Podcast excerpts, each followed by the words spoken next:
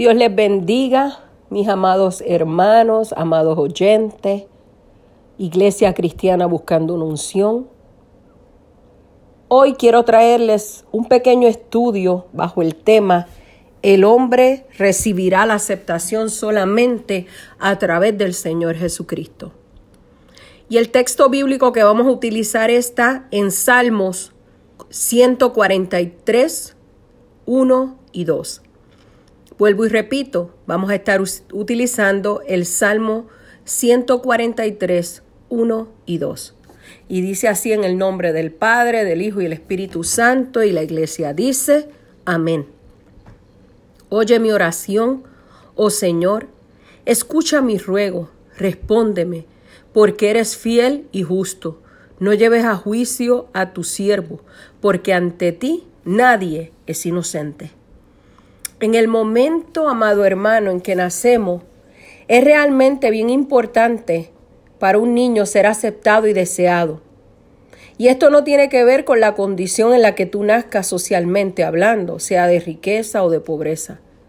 Si vemos cuando un niño es querido, es amado y es deseado, se sienten bien felices y tienen una alta autoestima y se sienten bien seguros de sí mismos.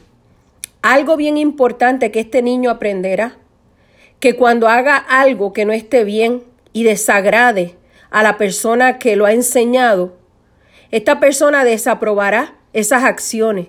Entonces el niño comenzará a sufrir, comenzará a sentirse rechazado y se da cuenta que es sentir la, la desaprobación de los que le aman. Tú sabes lo que significa la desaprobación, es vivir en descalificación, y daña al espíritu humano, sus emociones, su alma y su cuerpo. Ahora podemos ver cómo el salmista sabe qué significa ser repudiado o vivir en desaprobación por la persona más importante que es Dios. El salmista está consciente de que no hay en él capacidad ni dignidad de ganarse el favor de Dios. Solo le queda una acción, clamar por misericordia al Señor, apelar a su compasión y esperar en Él. Los dos primeros versículos son fundamentales. Cuando podemos leer este salmo y vemos cómo él expresa sus sentimientos a Dios, al que lo creó, al Todopoderoso. Cuando le dice, oh Jehová, oye mi oración, escucha mi ruego, respóndeme por tu verdad, por tu justicia, y no entres en juicio con tu siervo, porque no se justificará de ti ningún ser humano. Ahora podemos ver cómo se encontraba el salmista David. Él estaba orando y rogando al Señor por paz para su alma. Ahora vemos en Gálatas 3:11 que nos dice, y que por la ley ninguno se justifica para con Dios. Es evidente porque el justo por la fe vivirá. Y nos dice Romanos 1:17, porque en el Evangelio la justicia de Dios se revela por fe y para fe, como está escrito, mas el justo por la fe vivirá. Pero veamos el salmo en detalles y veremos que es un salmo profético y mesiánico que anticipa los medios de la justificación del hombre delante del Señor por medio del único camino de la única persona que es Cristo. Es interesante que el salmista pide que el Señor le conteste por tu verdad y por tu justicia.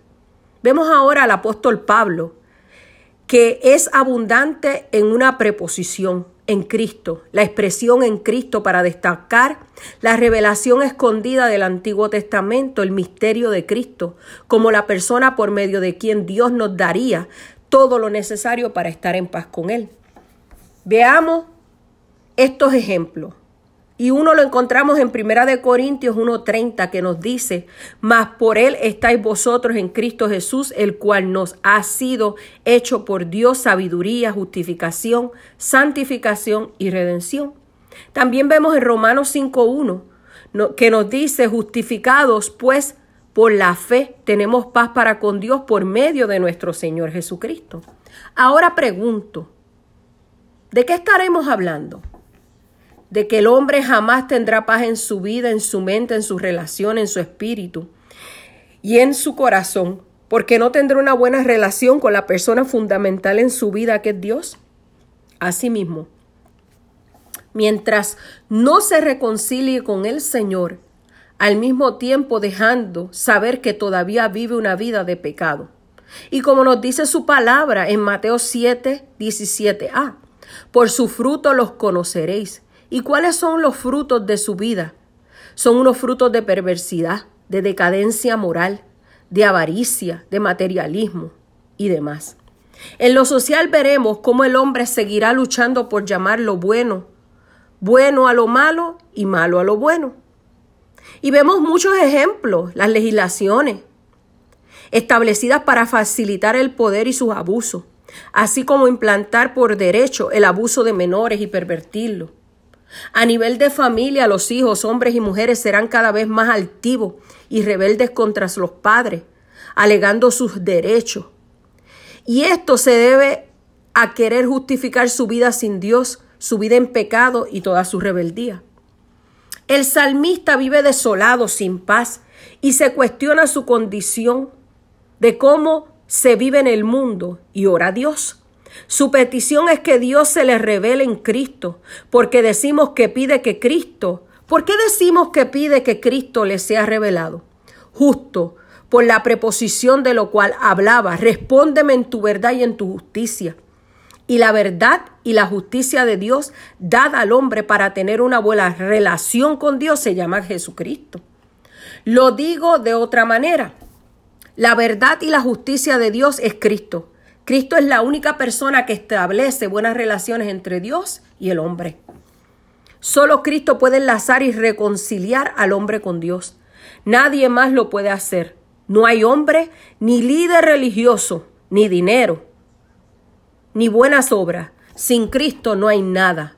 No toda persona, sin Cristo, toda persona que rechace el sacrificio de Cristo en la cruz, todo individuo que deseche el sacrificio de Cristo, toda persona que, que rechace el sacrificio de Cristo en su favor, no tendrá entrada al reino de los cielos.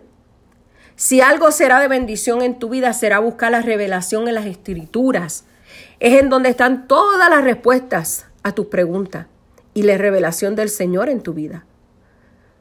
Las doctrinas bíblicas, no las de tradición recibidas por hombres o organizaciones religiosas, son la base de la existencia en la vida de la humanidad. De igual manera, todo conflicto humano, toda angustia personal, todo pesar y toda tristeza tienen sus raíces en la naturaleza espiritual del hombre. Los problemas de la humanidad son en su base espirituales, pero repercuten en su mundo social, financiero y familiar. Por lo tanto, afirmamos toda buena relación tiene como fundamento la relación con Dios en buenos términos. Sin Cristo nadie tendrá una buena relación con Dios. Y la afirmación porque no se justificará delante de ti ningún ser humano. Por demás, contundentemente pone en la silla de la condenación eterna a toda persona. El salmista habla de la imposibilidad de justificarse delante de Dios. Justificarse aquí equivale a presentarse ante el Señor limpio, sin pecado, sin mancha, con una pureza y una santidad inigualable. Se entiende, nadie puede estar ante Dios santo sin que se revelen sus manchas, sus impurezas, su maldad y sus depravaciones, sus malos pensamientos. La santidad de Dios es como si fuera un sedazo que no permite que los grumos puedan atravesar y se quedan estancados. Estar ante Él delata y saca a la verdad la falta de santidad de parte de cada uno de nosotros. Pero al mismo tiempo nos expone la, la necesidad de que tenemos que buscar de Cristo en espíritu y en verdad. Todo el sistema sacrificial del Antiguo Testamento fue a través de los sacrificios de animales. Era la necesidad humana de paz espiritual, paz interna y paz en el corazón. Para que podamos ser libres de todo pecado necesitamos al Señor Jesús en nuestras vidas. Ninguna persona va a Cristo, al contrario, Cristo viene al hombre. Dice su palabra, Él vino a buscar y a salvar lo que se había perdido. Él viene a redimir, a presentarse como el único camino que los lleva a su presencia, al reino de Dios, aleluya. Porque no se justificará delante de ti ningún ser humano. Es una verdad completa y total sin Cristo. Algo más, entre muchas otras cosas, nos revela este salmo la gracia de Dios, su favor, su compasión y su misericordia. Alabado sea el Señor. ¿Dónde están las buenas obras del salmista? ¿Dónde está todo el esfuerzo humano para quedar bien con Dios y ser aceptado por Él? ¿Dónde radica o qué radica ser aceptado por Dios? En su gracia, en su bondad, en su voluntad, en su soberanía. Dicho de otra manera, nos acepta porque quiere, porque nos lo concede en su verdad, en su justicia y a través de Cristo Jesús. Dios nos concede su favor en Cristo. Dios nos concede todo en su buena voluntad. Aleluya. Todo nos es conseguido, concedido por Dios de pura gracia, por su favor. Aleluya. Mi alma te adora. ¿Y cómo somos aceptados por Dios? Esto no lo explica explícitamente el salmista en el Salmo 143 del 1 al 12, que dice así, Oye mi oración, oh Señor, escucha mi ruego Respóndeme porque eres fiel y justo. No lleves a juicio a tu siervo porque ante ti nadie es inocente. Porque ha perseguido el enemigo mi alma, ha postrado en tierra mi vida, me ha hecho habitar en tinieblas como los ya muertos, y mi espíritu se angustió dentro de mí. Estaba desolado mi corazón, me acordé de los días antiguos, meditaba en todas tus obras, reflexionaba en las obras de tus manos, extendí mis manos a ti, mi alma a ti como la tierra sediente. Respóndeme pronto, Jehová, porque desmaya mi espíritu. No escondas de mí tu rostro, no venga yo a ser semejante a los descendientes, a los que descienden a la sepultura. Hazme oír por la mañana tu misericordia, porque en ti he confiado. Hazme saber el camino por donde ande porque en ti he elevado mi alma, líbrame de mis enemigos, oh Jehová, en ti me refugio, enséñame a hacer tu voluntad, porque tú eres mi Dios, tú, buen espíritu, me guía tierra de rectitud.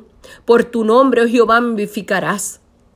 Por tu justicia sacarás mi alma de la angustia y por tu misericordia disiparás, disiparás a mis enemigos y destruirás a todos los adversarios de mi alma, porque yo soy tu siervo. Aquí el salmista le expresa su angustia al Señor.